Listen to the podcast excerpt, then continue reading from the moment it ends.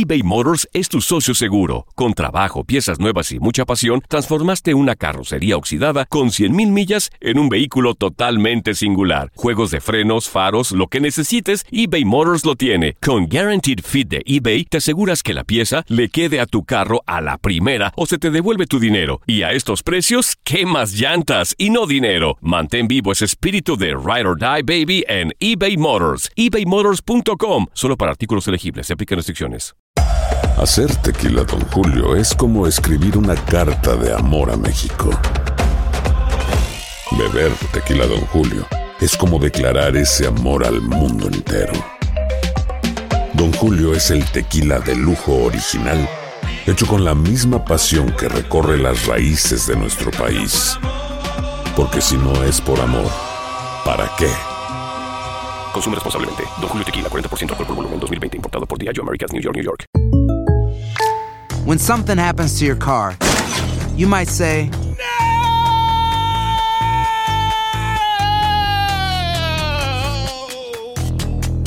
My car. but what you really need to say is something that can actually help. Like a good neighbor, State Farm is there. And just like that, State Farm is there to help you file your claim right on the State Farm mobile app. So just remember, like a good neighbor, State Farm is there. State Farm, Bloomington, Illinois. Boost Mobile tiene una gran oferta para que aproveches tu reembolso de impuestos al máximo y te mantengas conectado. Al cambiarte a Boost, recibe un 50% de descuento en tu primer mes de datos ilimitados. O, con un plan ilimitado de 40 dólares, llévate un Samsung Galaxy A15 5G por $39.99. Obtén los mejores teléfonos en las redes 5G más grandes del país. Con Boost Mobile, cambiarse es fácil. Solo visita boostmobile.com. Boost Mobile, sin miedo al éxito. Para clientes nuevos y solamente en línea, requiere AroPay. 50% de descuento en el primer mes requiere un plan de 25 dólares al mes. Aplican otras restricciones. Visita boostmobile.com para detalles. Euforia Podcast. Historias que van contigo.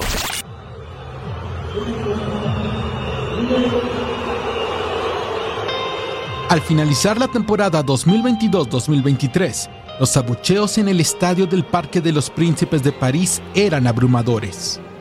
El Paris Saint-Germain acababa de conquistar la Liga Francesa por segundo año consecutivo, pero su fracaso en la Champions puso a la gente en contra del que habían aclamado apenas dos años antes como la gran estrella del club, Lionel Messi.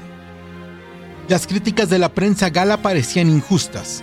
En Barcelona se especulaba con un potencial regreso al equipo que lo vio nacer. En Arabia llovían las ofertas millonarias. El 7 de junio del 2023, el mundo entero quedó en silencio y escuchó el destino del 10. Eh, tomé la decisión de que, voy a ir a Miami. todavía no tengo cerrado 100%, nos faltan algunas cosas, pero, pero bueno, decidimos, decidimos continuar el, el camino ahí. La máxima estrella del mundo llegaba a la tierra de las oportunidades.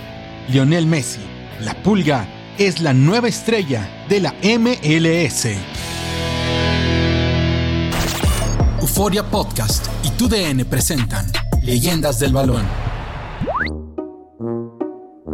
La historia del mejor jugador del mundo comienza en 1991, cuando doña Celia Olivera, una apasionada al fútbol, llevó a sus nietos, Rodrigo y Matías, a la cancha del club abanderado Grandoli. Con ellos iba Lionel, el más pequeño de los tres, quien apenas llegaba a los cuatro años.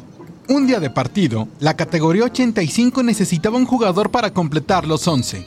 En ese momento, cuentan los que estuvieron presentes que doña Celia le dijo a Salvador Aparicio, entrenador del equipo. Mi nieto puede jugar. Pero el entrenador, al verlo tan pequeño, dudó por un instante. Mételo, te va a salvar el partido. Insistió doña Celia. Salvador Aparicio lo vio y dijo, Bueno, ojalá que tenga algo de los hermanos. Lo metió por izquierda y dejó que la magia fluyera. Leonel marcó dos goles. A partir de ese momento, pasó a formar parte oficial del abanderado Grandoli. Lionel Andrés Messi Cucitini nació el 24 de junio de 1987 en el Hospital Italiano Garibaldi de la ciudad de Rosario, provincia de Santa Fe, Argentina. Sus padres son Jorge Messi y Celia Cucitini. Además de sus dos hermanos mayores, tiene una hermana menor llamada María Sol. Su abuelo se llamaba Eusebio Messi, hijo de un inmigrante italiano. Se casó con Rosa María Pérez, la hija de una pareja de inmigrantes catalanes. Ambos atendieron una panadería hasta el día de su muerte. Su abuela materna era doña Celia Olivera, y su abuelo Antonio Cucitini, descendiente de inmigrantes italianos. La casa donde creció se ubica en el barrio Grandoli, calle de la Valleja, número 448 al sur de la ciudad de Rosario. A finales de los 80, Newell's Old Boys de Rosario vivió una época dorada de la mano de entrenadores como Jorge Yudica y Marcelo Bielsa, quienes aprovecharon el surgimiento de grandes jugadores de las inferiores como Mauricio Pochettino, Norberto Scoponi, Julio Zamora y Gerardo El Tata Martino, la estrella del equipo, que levantó tres campeonatos de Argentina y alcanzó la final de la Copa Libertadores en 1992. Dos años después, la cantera del conjunto rojinegro vio la llegada del niño fenómeno del abanderado Grandoli. Casi de manera inmediata, Lionel Messi llamó la atención de todos en Rosario el equipo de su categoría completaba actuaciones brillantes y se ganó el mote de la máquina del 87, que aterrorizó las canchas de la provincia de Santa Fe y Buenos Aires, lugar en donde los visores de River Plate notaron al joven Messi, que ya mostraba la velocidad y habilidad que lo caracterizarían en un futuro, pero también su diminuta talla. A los 8 años, su estatura correspondía a la de un niño de 5. Luego de una serie de exámenes médicos, el diagnóstico fue un latigazo al corazón. Lionel tenía una deficiencia en la hormona de crecimiento. A esto se agregó el momento más amargo en la vida de Leo. Su abuela Celia falleció en 1997, dejando en la pulga una profunda tristeza debido a la cercanía que tenía con ella. A los 13 años, Lionel Messi llamaba la atención no solo de clubes en Argentina, el Como de Italia se interesó en el jugador las negociaciones no prosperaron y su llegada a River Plate parecía inminente, pero Newells rechazó dar el pase del jugador, obstaculizando su llegada al Monumental. En una de las pruebas realizadas en River, Lionel fue visto por Horacio Gaglioli, un cazatalentos con conexiones en Europa, quien grabó las pruebas y mandó el video a la oficina del agente José María Minguela, un hombre allegado a las más altas esferas del Barcelona. Los videos convencieron a Minguela, quien contactó a Jorge Messi y logró que él y su hijo se subieran a un avión con destino a España el 16 de septiembre del año 2000. Junto a ellos viajó Gaglioli. En sus primeras pruebas, Lionel dejó con la boca abierta a los visores del club, pero la última palabra para su contratación la tenía Carles Rechac, secretario técnico, y quien se encontraba en Australia supervisando la actuación española en los Juegos Olímpicos de Sydney. Mientras España avanzaba como segundo lugar de su grupo detrás de Chile, en Barcelona, Messi se aburría en el hotel. Al mismo tiempo que España eliminaba a Italia para avanzar a las semifinales, la paciencia de los Messi se agotaba, aunque Minguela los llevaba al estadio y de paseo por la ciudad. El 30 de septiembre, España perdió la medalla de oro en penales ante Camerún. Al borde de la desesperación, el 2 de octubre, con el regreso de Rechac a la ciudad condal, se organizó un partido en el que Lionel Messi solo tardó unos minutos para convencer al director de la Masía, quien llegó a decir, Sabía que si no lo fichábamos en ese momento, nos arrepentiríamos por siempre. Los compañeros de Messi pensaban que era sordo o mudo, ya que no hablaba con nadie y era muy tímido. Algunos de ellos llegaron a jugar en el primer equipo con él, como Gerard Piqué y Cesc Fábregas, a pesar de su talento, muchos entrenadores recomendaron a Rexach no contratarlo. La cita definitiva ocurrió en diciembre en el restaurante del club de tenis Pompeya. Una servilleta serviría para cambiar la historia del Barcelona para siempre. El 14 de diciembre, tres meses después de su llegada a España, con la desesperación de Jorge Messi a punto de romper las negociaciones, se reunieron en el club de tenis Pompeya los señores Carles Rechac, Horacio Gaglioli y José María Minguela. Ahí, en una servilleta de papel redactaron el siguiente acuerdo. En Barcelona, a 14 de diciembre del año 2000, y en presencia de los señores Minguela y Horacio Gaglioli, Carles Rechac, secretario técnico del Fútbol Club Barcelona, se compromete bajo su responsabilidad y a pesar de algunas opiniones en contra, a fichar al jugador Lionel Messi, siempre y cuando nos mantengamos en las cantidades acordadas. El acuerdo incluía un trabajo para Jorge Messi, además del pago del tratamiento médico y la reubicación de la familia en Barcelona. Durante la década de los 90, bajo el gobierno del presidente Carlos Saúl Menem, Argentina mantuvo la paridad peso-dólar, lo que trajo cierta estabilidad al país. En 1999, Menem perdió la presidencia y Argentina entró en una profunda crisis económica que fue agravada por los acontecimientos mundiales. El mundo entero entró en pánico el 11 de septiembre de 2001, cuando un grupo de terroristas atacaron con aviones el centro económico de los Estados Unidos, el World Trade Center de Nueva York y el Pentágono de Washington. El gobierno de Estados Unidos culpó al terrorista Osama Bin Laden y desató la guerra contra el terrorismo. En Argentina la situación era cada día peor y la crisis llegó a su clímax el primero de diciembre, cuando el Banco Central decretó que cada persona podía disponer solo de 250 dólares a la semana. A esto se le llamó el corralito y generó una crisis económica y política sin precedentes. Los argentinos salieron a la calle gritando que se vayan todos, mientras sonaban las cacerolas como protesta.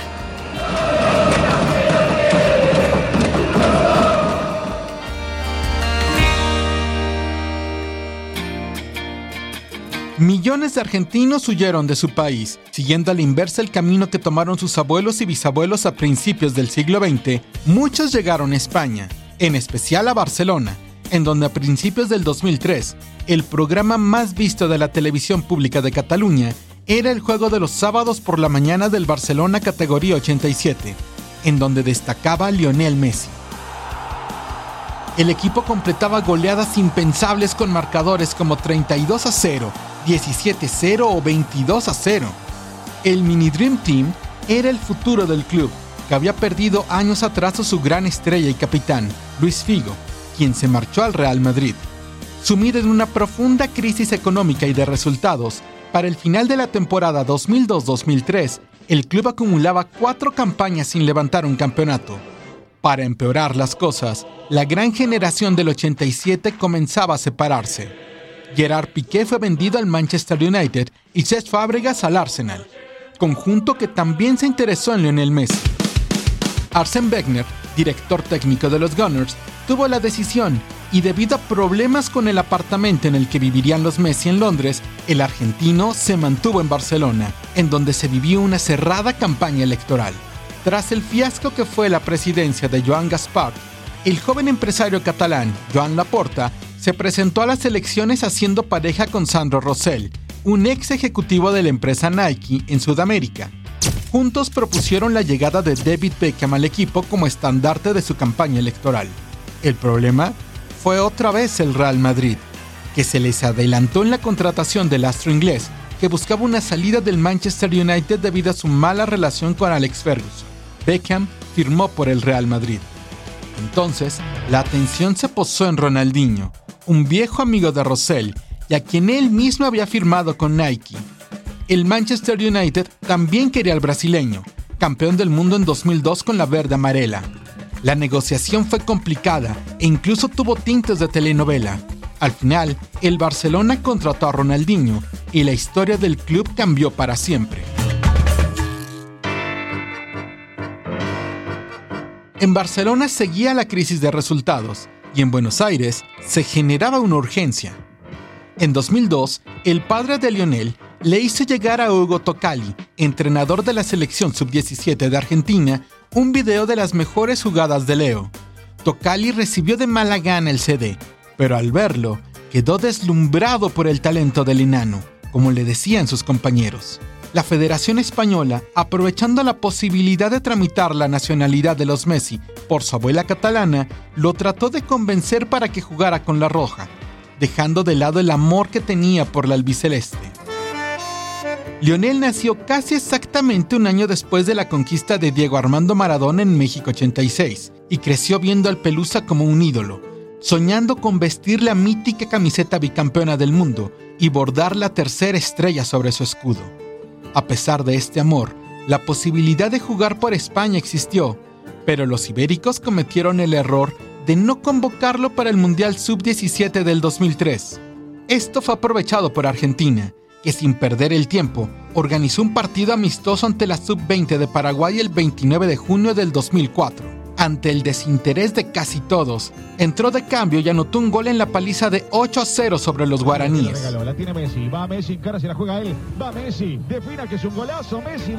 El amor de Messi por la camiseta albiceleste pudo más que las ofertas españolas. De regreso a Barcelona, Rijkaard le tenía una sorpresa. Con tan solo 16 años, haría pretemporada con el primer equipo.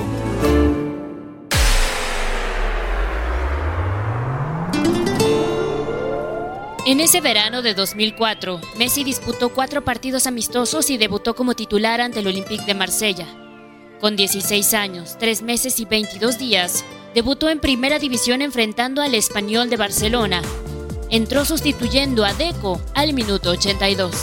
Su primer gol en Primera División llegó el 1 de mayo del 2005, a pase de Ronaldinho ante el Albacete, convirtiéndose en ese momento en el jugador blaugrana más joven en anotar en la liga Luego de cinco años sin conquistas, el 14 de mayo el Barcelona se consagró campeón de España en la primera temporada de Messi en el primer equipo. Consolidado en primera división con el Barcelona, en agosto del 2005 fue convocado por Néstor Peckerman a la selección de Argentina para una gira por Europa. El debut, señores, de Lionel Messi en la selección argentina, como Diego Maradona contra Hungría. El 17 de agosto, Lionel Messi hizo su debut con la albiceleste enfrentando a Hungría en Budapest, aunque su actuación no fue la esperada. Entró al minuto 66, tocó tres veces la pelota y tras un par de minutos en la cancha, los nervios lo traicionaron y fue expulsado del encuentro debido a una dura entrada a un defensor húngaro. El 9 de octubre se presentó por primera vez en su país. Seis años habían pasado desde que tomó el avión con destino a España, pero ese día, ante Perú, se puso la camiseta de Argentina en Buenos Aires. El Mundial del 2006 se acercaba y él era una de las esperanzas de un equipo que estaba por cumplir 20 años desde su última conquista. Una lesión muscular no le permitió participar en los últimos partidos de la temporada 2005-2006, incluyendo la final de la Champions League, en la que el Barcelona venció al Arsenal por 2 a 1 para consagrarse por segunda ocasión campeones de Europa. A pesar de esto, Peckerman lo incluyó en la lista final de Argentina para la Copa del Mundo de Alemania 2006. El equipo argentino estaba integrado por figuras como Pablo Aymar, Javier Saviola, Hernán Crespo y Juan Román Riquelme. En su primer partido vencieron por 2 a 1 a Costa de Marfil, sin la presencia de Messi, que debutó en las Copas del Mundo el 16 de junio del 2006 ante Serbia y Montenegro. Entró al minuto 73 sustituyendo a Maxi Rodríguez, cuando el partido se encontraba 3 a 0 favorable para los sudamericanos. En la tribuna, Diego Armando Maradona aplaudía el ingreso del nuevo 10. Cuatro minutos después, dio la asistencia para el cuarto gol del partido, obra de Hernán Crespo. Un golazo de Tevez puso el quinto y al minuto 87, una pared entre Crespo y Tevez hizo que este último habilitara a Lío, que entraba al área serbia y con un disparo cruzado marcó su primer gol en Copas del Mundo.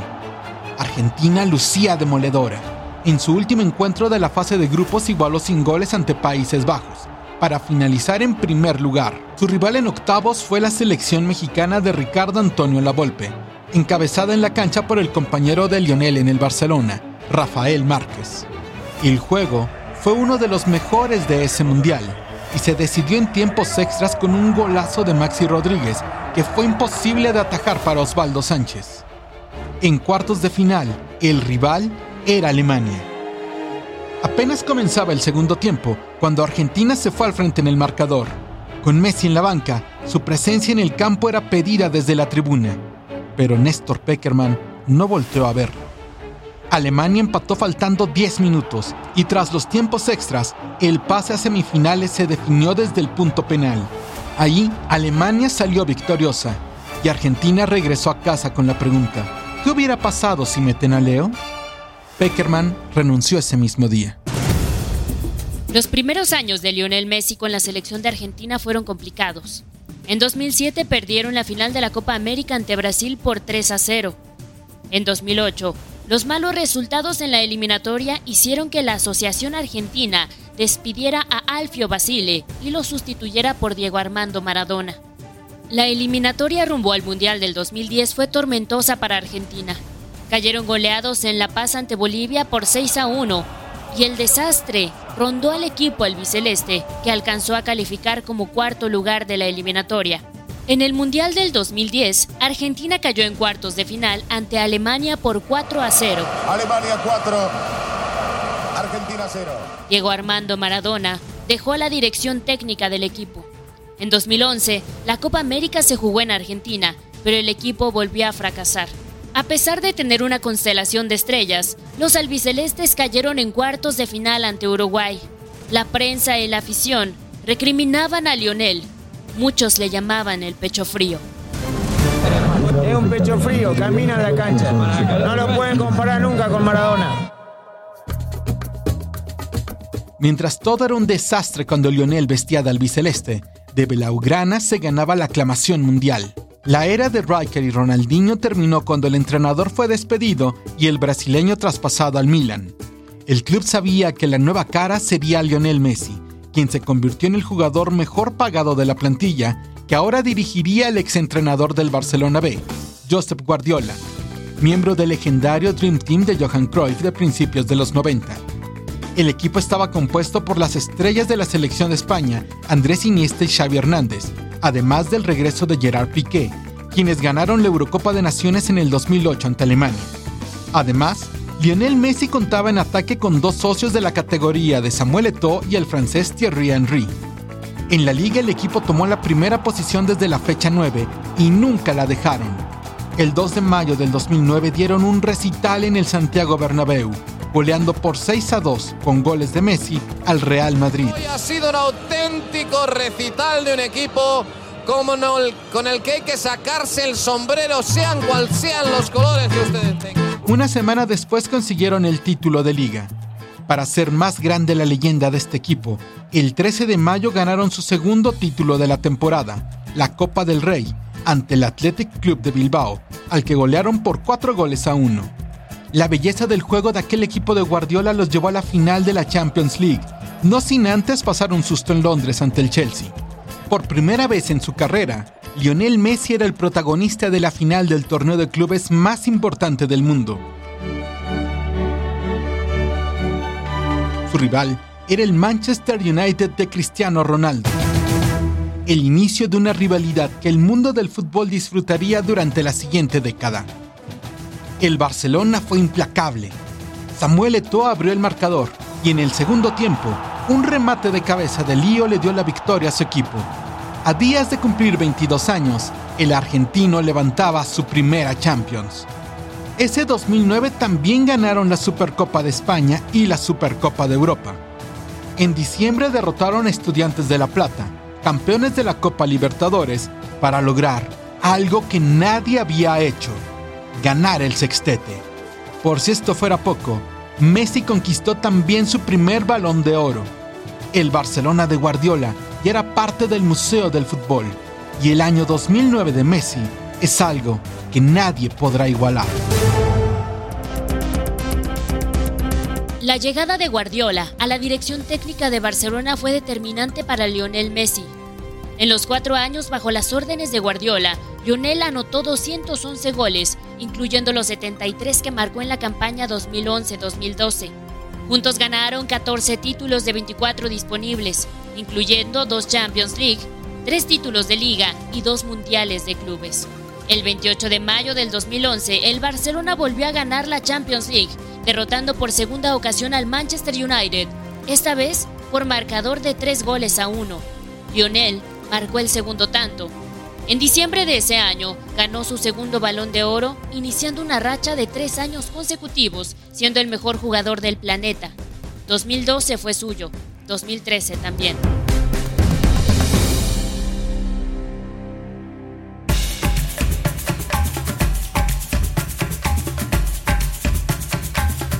En 2014 Brasil era por segunda vez la sede de la Copa Mundial de Fútbol. Un viejo adagio futbolero rezaba que Europa era para los europeos y América para los americanos. Brasil y Argentina eran los grandes favoritos. La ilusión del equipo argentino se alimentaba con Lionel Messi, el mejor jugador del mundo, siendo acompañado por estrellas como el Kun Agüero, Carlos Tevez, Javier Mascherano y Ángel Di María. Su afición le cantaba a los brasileños por las calles que Maradona era más grande que Pelé.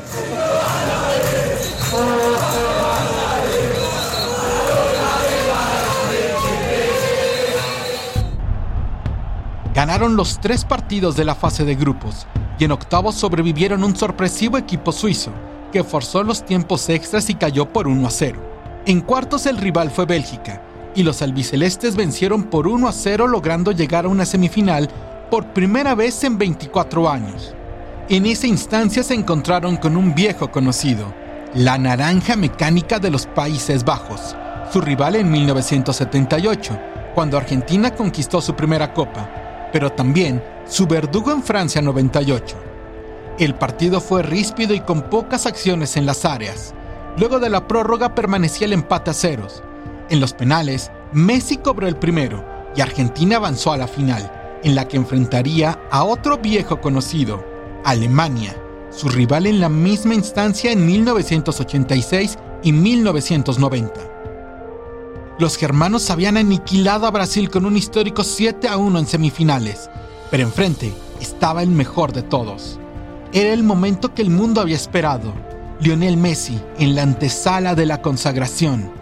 Pero la puntería de sus compañeros y la mala suerte hicieron que el partido se escurriera hasta los tiempos extras. Apenas iniciado el segundo periodo de la prórroga, Mario Goetze marcó el tanto de la victoria para Alemania.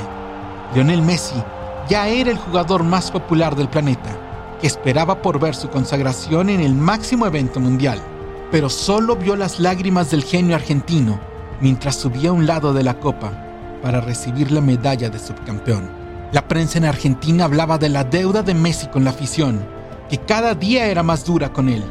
Muchos pedían su renuncia, muchos decían que no era ni la sombra de Maradona. El 10 le queda grande, es un pecho frío, decían algunos otros. Era momento de regresar a Barcelona y tratar de recuperarse del golpe más duro para un futbolista, perder la final de la Copa del Mundo. En España, muchos decían que no era mejor que Cristiano Ronaldo. Contrarrestar el éxito del Barcelona de Guardiola, el 11 de julio del 2009, el Real Madrid contrató al astro portugués Cristiano Ronaldo. Hoy recibimos a Cristiano Ronaldo. Desde su llegada al conjunto merengue, la rivalidad entre ambos jugadores se sentía en cada clásico, que se convirtió en uno de los eventos deportivos más importantes del planeta. En 2012, el Real Madrid pudo ganar su primera liga en cuatro años. En 2014, volvieron a ganar la Champions y Cristiano Ronaldo, el CR7, le arrebató el balón de oro a Lionel Messi. El portugués conquistó los siguientes cuatro balones de oro. Para la temporada 2013-2014, el Barcelona logró la contratación de la nueva perla de Brasil, el delantero del Santos, Neymar, quien haría pareja con Lionel en los siguientes años. Luego del Mundial, el conjunto catalán acordó la incorporación del uruguayo Luis Suárez, proveniente de Liverpool.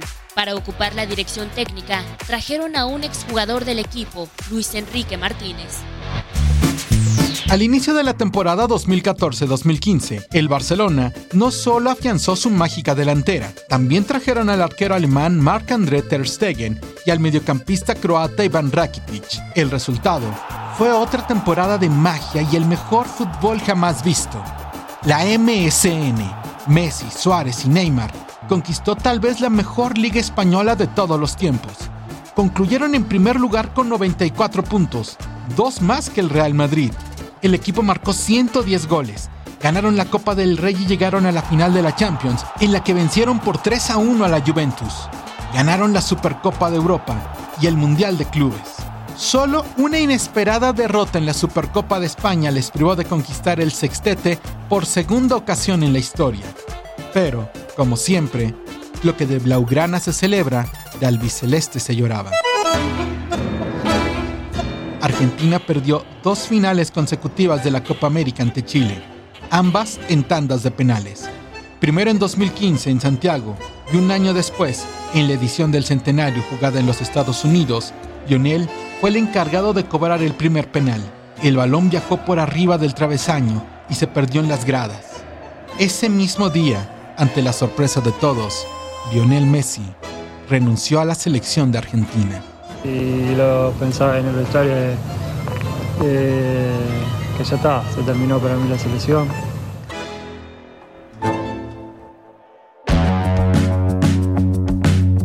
El retiro de Messi de la selección solo duró un par de meses. Regresó para la eliminatoria rumbo al Mundial de Rusia 2018. En el Barcelona, los triunfos también comenzaron a esconderse. Neymar partió rumbo al Paris Saint-Germain, siguiendo una importante oferta económica. Iniesta y Xavi también abandonaron el club.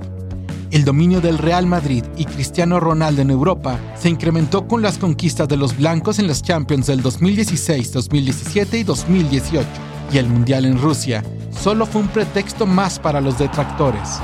Argentina tuvo una terrible fase de grupos y fue eliminada por Francia en octavos de final. El pecho frío, le volvieron a decir. El que nunca estará a la altura de Diego. A pesar de eso, en 2016 y 2019 volvió a ganar el Balón de Oro. 2019 is Mr. Lionel Messi. Y en el año 2020, el mundo entero se contrajo. La pandemia del COVID-19 paró los campeonatos y postergó la Copa América, que se realizaría ese año, que tuvo como punto triste la muerte del gran ídolo de los argentinos. En el Ministerio de Seguridad de la provincia, Germán Milva, este, están confirmando la muerte de Diego Maradona. El 25 de noviembre, el mundo despedía a Diego Armando Maradona, quien moría a los 60 años debido a una insuficiencia respiratoria. En la Champions, el Bayern Múnich humilló al Barcelona en los cuartos de final de la temporada 2019-2020, goleándolos por 8 a 2. La temporada 2020-2021 marcó el final de la historia. Con solo la conquista de la Copa del Rey, el Barcelona cerró una terrible temporada que también marcó la salida de la mesa directiva, encabezada por Josep María Bartomeu. En junio del 2021, Lionel Messi viajó a Brasil para disputar la Copa América. El equipo argentino se presentó lleno de críticas por parte de la prensa. Su entrenador era el exdefensor Lionel Scaloni, quien pasó de ser el auxiliar del antiguo entrenador, Jorge Sampaoli, a ser un interino incómodo para los argentinos, que veían con desconfianza a este hombre sin experiencia, pero que supo encaminar a Argentina en esa Copa América. Una racha de 12 partidos sin perder ayudó a calmar a los diarios, y en la Copa, el equipo avanzó a los cuartos de final como primer lugar de su grupo. Ecuador fue la víctima en los cuartos de final. Colombia opuso una brava resistencia y llevó a la semifinal hasta los penales, en donde apareció la figura del Dibu Martínez, Lo siento, pero te como, hermano. Lo siento, pero te como, hermano. Quien se erigió en el héroe debajo de los tres palos. En la final, el rival era el de siempre. El gran clásico sudamericano volvería a escenificarse con una Copa América como premio. En Maracaná, Argentina rompió con 28 años de amarguras y gracias a un gol de Ángel Di María vencieron por 1 a 0 a Brasil. La imagen de Messi levantando una copa con la albiceleste llenó las portadas del mundo. Escaloneta caminaba. A un año de la cita en Qatar, el planeta entero esperaba verlo. Por fin, levantar una copa del mundo. De regreso a Barcelona, la situación era crítica. El 5 de agosto, en una rueda de prensa, con los ojos anegados, tuvo que decir adiós a su casa, al lugar en donde fue feliz desde su llegada en el año 2000. Messi dejaba Barcelona. Unos días después, se anunciaba su incorporación al Paris Saint-Germain de Francia. Hoy me toca de- despedirme de esto. Como dije antes, fueron muchísimos años, toda mi vida acá. Durante las 17 temporadas que vistió la camiseta del Fútbol Club Barcelona, Lionel Messi jugó 778 partidos, marcó 672 goles del azulgrana. En 2012 ingresó al libro del récord Guinness como el hombre que más goles ha anotado en un año, con 86. Fue ocho veces campeón de goleo en España. Es el máximo ganador del Balón de Oro con 7. Ganó 10 ligas de España con el Barcelona, 7 Copas del Rey, 4 Champions Leagues y 3 Mundiales de Clubes. Es el máximo goleador de la selección de Argentina con 103 goles. Pero en noviembre del 2022 todavía le faltaba algo por ganar.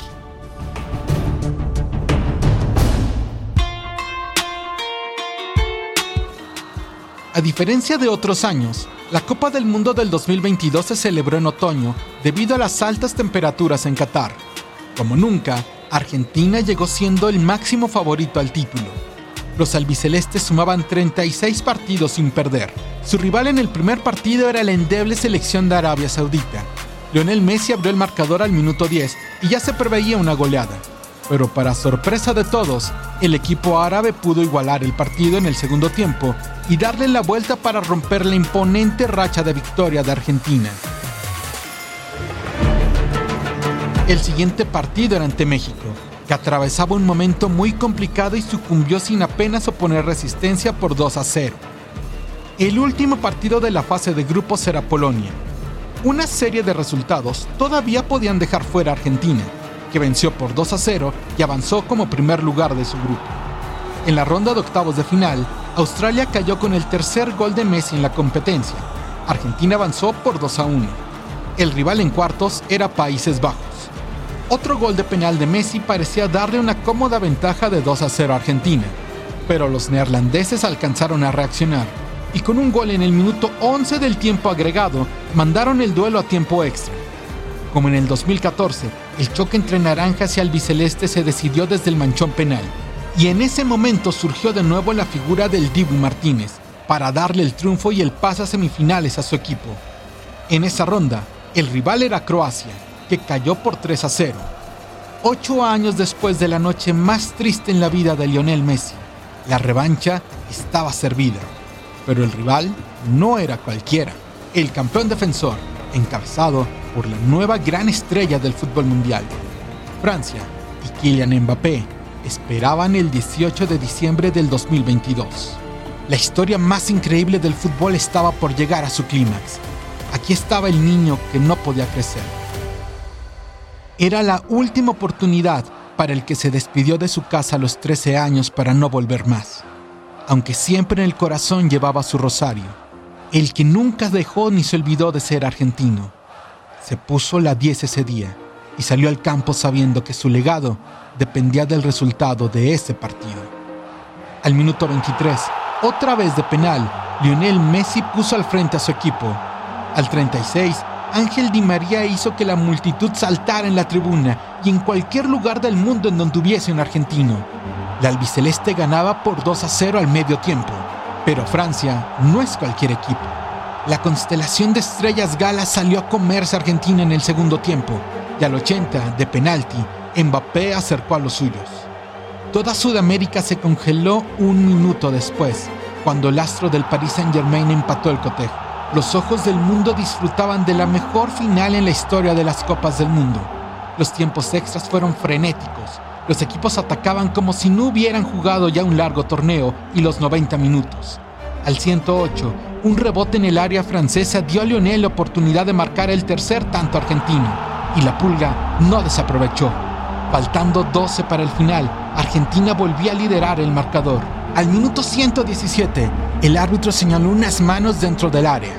Mbappé, otra vez, frente al Dibu, a 11 pasos de distancia. El galo no falló y la mejor final se fue a la tanda de penales. Mbappé cobró el primero, gol de Francia. Por Argentina vino Messi y con un toque lleno de calidad venció a Hugo Lloris y empató la tanda. Era el turno de Coman y en el fondo el Dibu volvió a aparecer. Los nervios se crisparon con el penal de Dybala que pasó unos centímetros de los pies de Lloris. Francia falló su siguiente disparo. Paredes anotó por Argentina. Llegó el turno de Colomani, que rompió el arco. Todo parecía demasiado tarde. Frente a frente, Gonzalo Montiel y Hugo Lloris. Detrás de ellos, en el medio campo, Lío veía con nervios, impaciente. Las centésimas de segundo que dura el viaje de 11 pasos entre el manchón y la línea de gol serían el colofón de una de las más grandes historias del deporte. Montiel arrancó, Lloris se tiró a la derecha y el argentino mandó la pelota al fondo de las redes. En el círculo central, Lío, el pecho frío, el que no ganaría nada, al que le dieron la espalda cuando más lo necesitaba, lloraba junto a sus compañeros. La vida le había dado todas las dificultades posibles y él supo vencer a cada rival al que se enfrentó. Esa noche de Qatar, el círculo estaba completo. Por fin, en su quinta Copa del Mundo, Lionel Messi podía cargar el trofeo, verlo de cerca, besarlo y sentirse campeón del mundo.